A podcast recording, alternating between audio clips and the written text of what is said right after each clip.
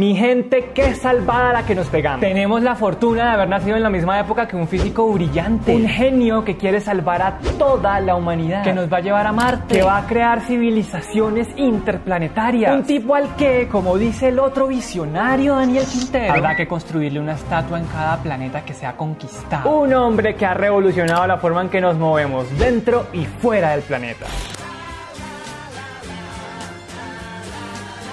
¿Es un pájaro? ¿Es un avión? ¿Es Tony Stark? ¡Es Elon Musk!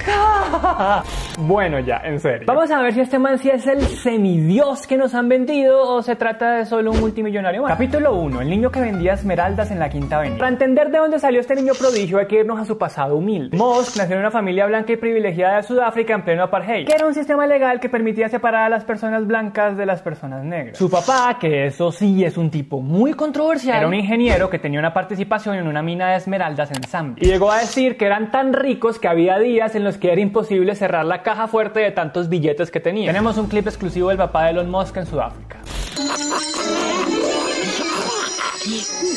Este señor cuenta que cuando él y su hermano tenían 16 años, en vez de vender galletas en casa, vendían esmeraldas en la Quinta Avenida de Nueva York para hacérselo de los dulces. Ojo, porque Musk dice que eso no es cierto y que su papá es un demente con el que ni se habla. Así que ni idea quién tiene la razón. Pero lo que nadie pone en duda es que desde pequeño Elon Musk era un genio. Aprendió a programar cuando tenía 9 años y a los 12 ya había creado su propio videojuego que luego vendió por 500 dólares. Yo a mis 12 lo más emprendedor que hacía era salir corriendo detrás del heladero cuando escuchaba sus campanitas. Gato, sea como sea, Musk se hartó de su vida en Sudáfrica y se mudó primero a Canadá y luego a Estados Unidos donde terminó sus estudios de física y de economía. Y cuando solo llevaba dos días de haber comenzado su doctorado en Stanford, dijo, ¿saben qué? Yo como que mejor me dedico a internet, que igual como que me va bien con eso. En los 90 el man se inventó un directorio de negocios virtuales y hasta un banco digital que luego pasó a ser PayPal. Musk y su socio vendieron esta compañía a eBay por la bobadita de 1.500 millones de dólares. Y ¡boom! Habemos millonarios. Listo, ya el man podría retirarse a los 31, comprarse su isla y listo, chao mi cielo. Pero no, le dio por querer cultivar plantas en Marte, literalmente. Capítulo 2. El rey Midas de los negocios. Musk en serio se sueña con poblar otros planetas. Y al ver que ni los estadounidenses ni los rusos tenían planes para ir a Marte, decidió armar su propia compañía espacial en el 2002. La misma que hace poco lanzó este cohete. This is the booster that is returning Con SpaceX lo que Musk quería era que se dejara de depender de la nave, es decir, del gobierno para viajar al espacio. Y a pesar de que se le vararon tres cohetes que casi le arruinan la empresa, hoy SpaceX es la primera compañía privada que logró enviar astronautas y gente normal como usted y como yo a la órbita. O bueno, gente que no tiene sueldo de periodista. Y no era jodiendo ese clip que les pusimos al principio de un Tesla volando en el espacio. Realmente SpaceX mandó un carro con un maniquí que ya le ha dado tres vueltas al sol. Y aunque no se sabe exactamente dónde está, ya recorrió más de 4 mil millones de kilómetros en el espacio. ¿Y por qué alguien invertiría tanto tiempo, plata, recursos, logística, personal en mandar un carro fuera de órbita. Porque qué chimba que un alien se lo encuentre por ahí. Ahí van viendo lo que hacen los super ricos con la plata. De hecho, este tipo también le dio por llenar la órbita de satélite. Resulta que otro de sus negocios es Starlink, que hace parte de SpaceX. Y con la que ya envió más de 3.000 satélites que están alrededor del planeta. La gracia es ofrecer mejor internet y mejor señal en todo el mundo. Especialmente en las regiones con problemas de conectividad. Y por eso estos son satélites que están más cerquita de la Tierra. Pillan tan lindos como se ven.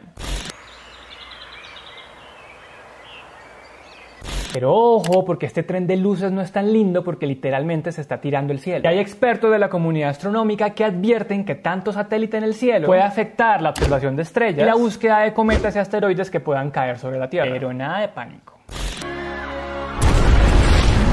Eh, mentiras, con lo que sí la toteó Elon fue con Tesla.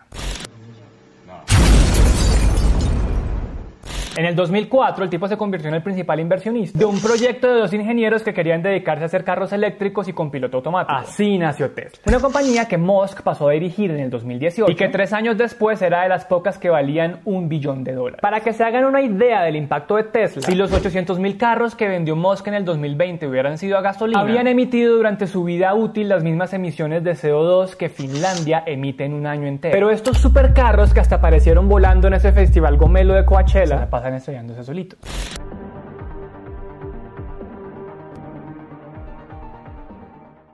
Resulta que los Tesla también son famosos porque tienen un largo historial de estarse estrellando cuando están en piloto automático. Entre julio de 2021 y noviembre de 2022 hubo 516 accidentes de este tipo reportados por la compañía. En ese mismo periodo, otras marcas del sistema de autopiloto reportaron menos incidentes. Ford tuvo 7 y General Motors tuvo 2. Sospechosamente, la gente de Tesla se hizo la pendeja y dejó de publicar las cifras de accidentes durante un año. Ahora sacó un informe en el que da vueltas y vueltas y vueltas para decirnos de manera muy velada cuántos accidentes hubo al año. Ni siquiera nosotras pudimos hacer el cálculo. Pero ellos prometen haber hecho los autos más seguros del planeta. Ah, bueno, que uno re tranquilo. Ojo, porque Tesla ha inflado tanto las expectativas que el año pasado fue acusada de publicidad engañosa. Y para completar la lista de hitos, esta empresa se ha robado los titulares por tener varias demandas encima. Entre las perlas están una por permitir discriminación racial, y por la que tuvo que pagar 3,2 millones de dólares. Otra por permitir una cultura tóxica en el lugar de trabajo. Y varias por acoso sexual. Además, Musk ya nos demostró que detesta los sindicatos. En febrero, Tesla despidió a por lo menos 18 empleados porque se supo que querían organizarse.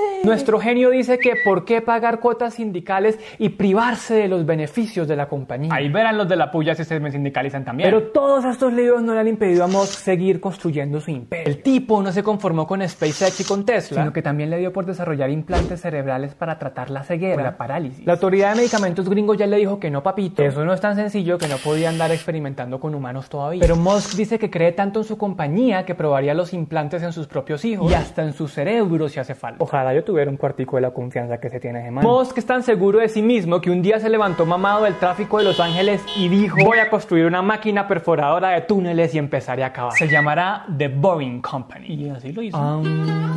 El poder de manifestar por Elon Musk. Hoy The Boring Company es una empresa real con la que Musk quiere construir una red de túneles en la que los Teslas puedan tener una propulsión de hasta 240 kilómetros por hora. Por ahora, en el único tramo que nos han mostrado, no se puede conducir a más de 60 kilómetros por hora. De 240 kilómetros por hora, solo vamos en 60 kilómetros por hora. Pero esos son detallitos y el proyecto solo cuesta 47 millones de dólares.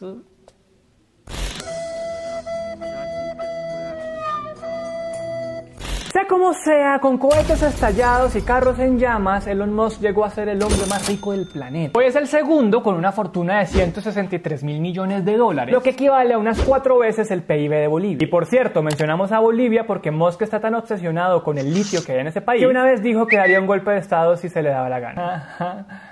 Qué gran chiste, señor Musk. En todo caso, Musk es un tipo altruista que piensa en el medio ambiente, en la movilidad, en el futuro. Uno diría que es el propio pro aborto, vegetariano, taciturno, animalista. Y hasta defensor de la libertad de expresión, así la tenga que comprar a 44 mil millones de dólares. Capítulo 3. El héroe sin capa que rescató a Twitter. Antes de que llegara Musk, no es que Twitter estuviera volando como un cohete de SpaceX precisamente. O bueno, más bien sí, porque estaban a punto de estallar. La red social llevaba años sin crecer lo suficiente. Casi nadie quería pagarle publicidad y ya había empezado a echar empleados. Aún así, Musk era un fanático empedernido de Twitter. Por ahí decía estupideces como que los niños eran inmunes al COVID-19, amenazaba con sacar de la bolsa Tesla, lo que ponía a temblar a un montón de inversionistas, y se la pasaba trinando sobre criptomonedas como el Dogecoin. Sí, la criptomoneda del perrito con los memes. Había sido creada como una broma, pero cuyo valor empezó a tambalear dependiendo de lo que trináramos. Mm, me recuerda a alguien que se la pasa trinando y afectando los mercados. ¿Quién será? Bueno, X, digamos. Lo que motivó a Musk a comprar Twitter no es que la compañía estuviera en la B, sino que según él la plataforma limitaba la libertad de expresión. Entonces un día se levantó y dijo, ¿saben qué? Yo debería arreglar Twitter, porque están censurando todas las opiniones. No importa si son neonazis, racistas o mentirosos, todo el mundo tiene derecho a opinar. Ahí empezó una novelota. El man compró un montón de acciones, luego dijo que quería comprar Twitter, luego que mejor no, que que perdera de plata, típico de cáncer. Jodió y jodió tanto que al final Twitter lo demandó y al hombre le tocó pagar lo que había prometido para no ir a juicio. La bobadita de 44 mil millones de dólares, por lo menos el doble de lo que vale Twitter. Mejor dicho, el negociazo del año. I mean, it remains to be seen as to whether this was uh, financially smart. Uh, currently, it is. It is not. Esa es la versión gringa de... Salió mal. Le salió tan mal el negocio que ahora está buscando cómo mantener a flote el bar. Les presentamos los tres grandes cambios del mágico mundo de Twitter por Elon Musk. Uno, despedir a lo bestia para ahorrarse una platica. La semana que entró, el nuevo dueño empezó a hacer recortes. Echó a cuatro ejecutivos, incluido el director ejecutivo, y mandó un correo diciendo que o me trabajan 24/7 o van agarrando sus cositas. Chimba, ejemplo. Ahora solo le queda el 20% de la gente que estaba en Twitter antes de que él llegara. Y pues como había que ahorrar platica y tiempo, Twitter entregó indemnizaciones a medias y echó a la gente sin notificar. Parce, es que ni siquiera le dolió sacar a los empleados más firmes y sobreexplotados. Como esta señora que llevaba dos años y hasta publicó súper orgullosa que se estaba quedando a dormir en la compañía de tanto que estaba trabajando. Al salmo respondemos, tu empresa no es tu familia. Con copia recursos humanos. Pero es que Twitter tenía mucha más gente de la que necesitaba. Vean lo que dice el man. If you're not trying to run some sort of uh, glorified activist organization uh, with, with, uh, and you're not care that much about censorship, then uh, you can really let go of a lot of people, turns out.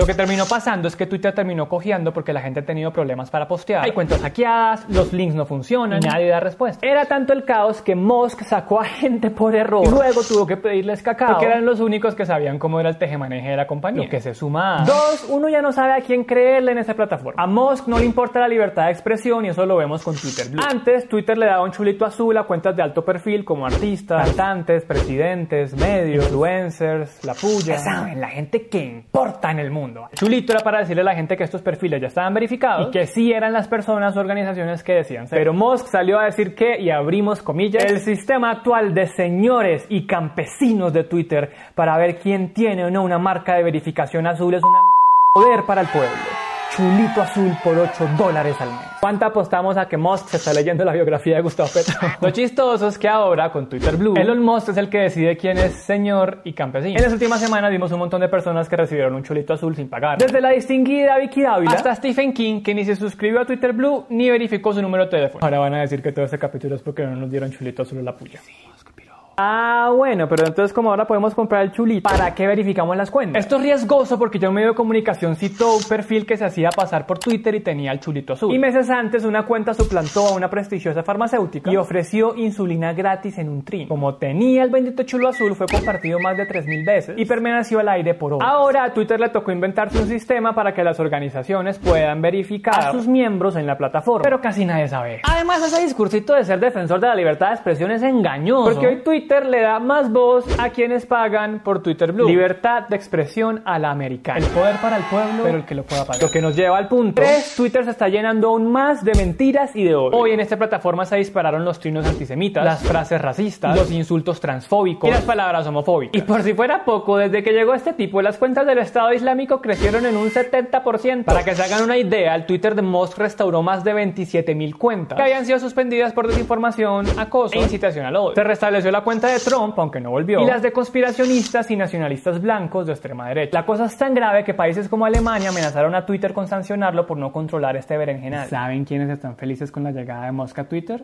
Los republicanos. El día que Musk cerró la compra de Twitter, una representante republicana ganó cerca de 37 mil seguidores y una senadora demócrata perdió casi 19 mil seguidores. La cosa se volvió a sacudir el 19 de noviembre cuando Musk anunció que iba a reactivar la cuenta de Twitter de Trump. La misma representante republicana ganó 45 mil seguidores y la senadora demócrata perdió más de 22 mil. Lo que esto muestra es que personas con ideas conservadoras se están sintiendo cada vez más cómodas haciendo parte de Twitter. Y con ese papayazo también estamos viendo un Musk cada vez más republicano, si es que ya no lo es. Comenzó a trolear a progresistas como Alexandria Ocasio Cortés, conversa con activistas de la extrema derecha y hasta pidió el enjuiciamiento de Anthony Fauci, el principal defensor de la vacunación en la era Trump. Ya parece todo un troll republicano. Y es que aunque para muchos Musk era un demócrata de bien y pues votó por Obama, votó por Clinton y votó por Biden, es un tipo que ha coqueteado tanto con la derecha como con la izquierda, porque solo le interesa promover el sistema político que lo mantenga a él en la cima. Capítulo cuarto. Un republicano enclosetado. Desde que comenzó su carrera, Musk se benefició de los demócratas, que empezaron a subsidiar todo lo que tuviera energía renovable. En el 2010, Tesla recibió un préstamo de 465 millones de dólares del Departamento de Energía de Estados Unidos. Para 2015, su imperio había recibido 4.900 millones de dólares en subsidios por parte del gobierno. Por eso, no es muy raro que Musk fuera un votante demócrata en aquellas épocas. Aunque cuidado, porque eso no le impidió acercarse a ambos partidos mientras fuera conveniente para sus negocios. Desde 2002 ha donado 574.500 dólares a los republicanos y 542.000 dólares a los demócratas. Y curiosamente, mucha de esa plata ha llegado en estado en donde Tesla y SpaceX tendrían fábrica. Musk le donó tanto al gobernador republicano de Texas, Greg Abbott, como al gobernador demócrata de California, Gavin Newsom. Ahí consintiendo ambos partidos como el buen centrista que dice. Pero miren que justo ahora le conviene estar del lado de los republicanos porque expandió las operaciones de Tesla, SpaceX, Neuralink y de Boeing Company a Texas. En ese estado, que es uno de los bastiones republicanos de Estados Unidos, Musk se ha ahorrado la bobadita de 64 millones de dólares porque no le cobran tantos impuestos como en California. Y además Texas ya le había regalado a SpaceX 15 millones de dólares en incentivos para que abrieran instalaciones allá y generara más empleo. Por eso no se nos hace raro que desde hace un año se haya declarado republicano. Y está diciendo que los demócratas se han convertido en el partido de la división y del odio. Les ha hecho campaña de frente a los republicanos. Un día antes de las elecciones del Congreso y de las gobernaciones locales, llamó a votar por los republicanos. Y así Sinasco ya dijo que votaría por el gobernador de la Florida, Ron DeSantis, y se postula a las elecciones presidenciales de 2024. DeSantis es un republicano que ya prohibió el aborto después de la sexta semana de gestación en Florida y aprobó una ley para que los colegios públicos del estado no puedan enseñar sobre orientación sexual ni diversidad de género. Y es que Musk no piensa tan distinto a DeSantis. Ya ha dicho públicamente que el aborto y los métodos anticonceptivos podrían reducir la población, causar el colapso de la civilización.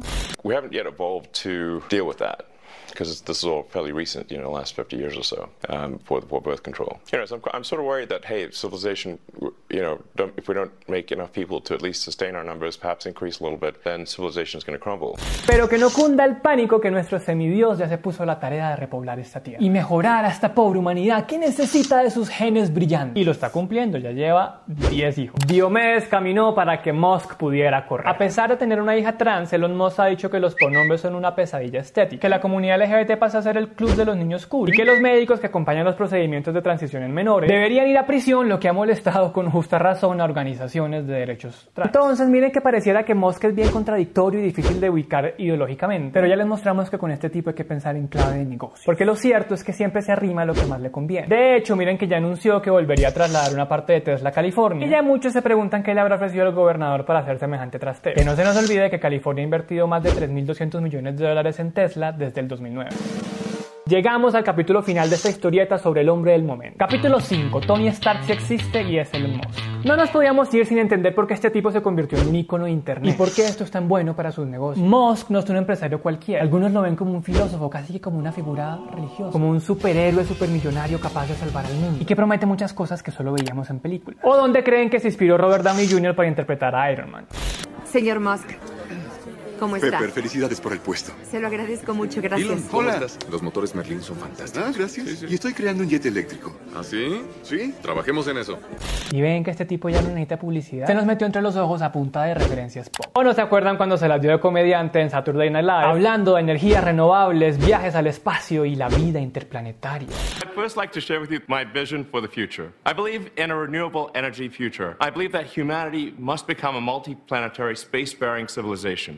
Musk ha logrado ablandar esa imagen de físico multimillonario de Silicon Valley y se vendió a la gente como un líder irreverente. Tan irreverente que no le importó poner a tambalear las acciones de Tesla. Luego aparecer fumando marihuana en un podcast que ahorita ya tiene más de 67 millones de reproducciones.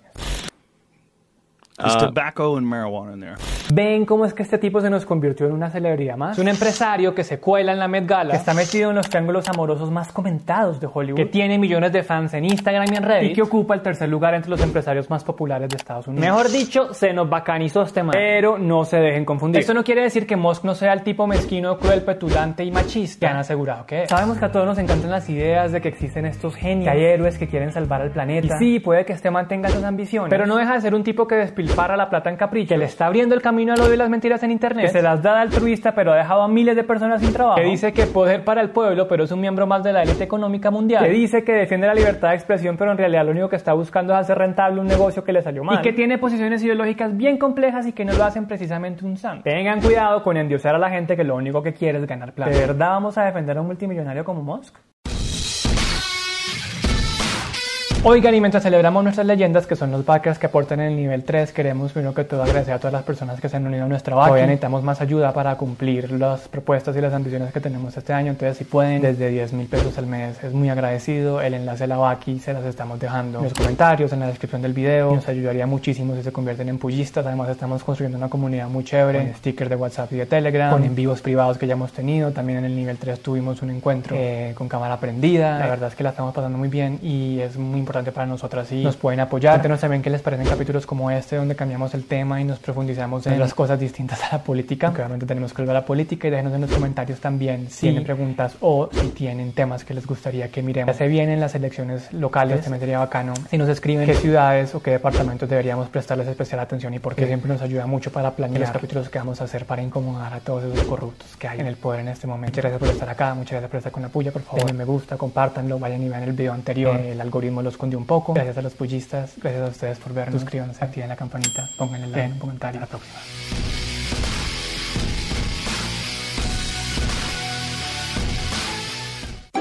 Boombox.